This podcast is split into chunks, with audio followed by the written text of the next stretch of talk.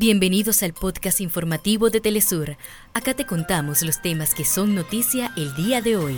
Comenzamos.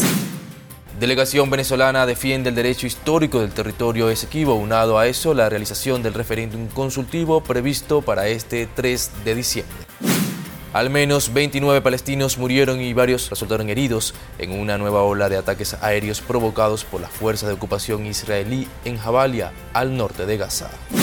Gobiernos de Cuba y Estados Unidos sostuvieron este martes en La Habana reuniones para analizar el cumplimiento de los acuerdos bilaterales en materia de migración.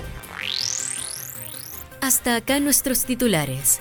Para más información recuerda que puedes ingresar a www.telesurtv.net.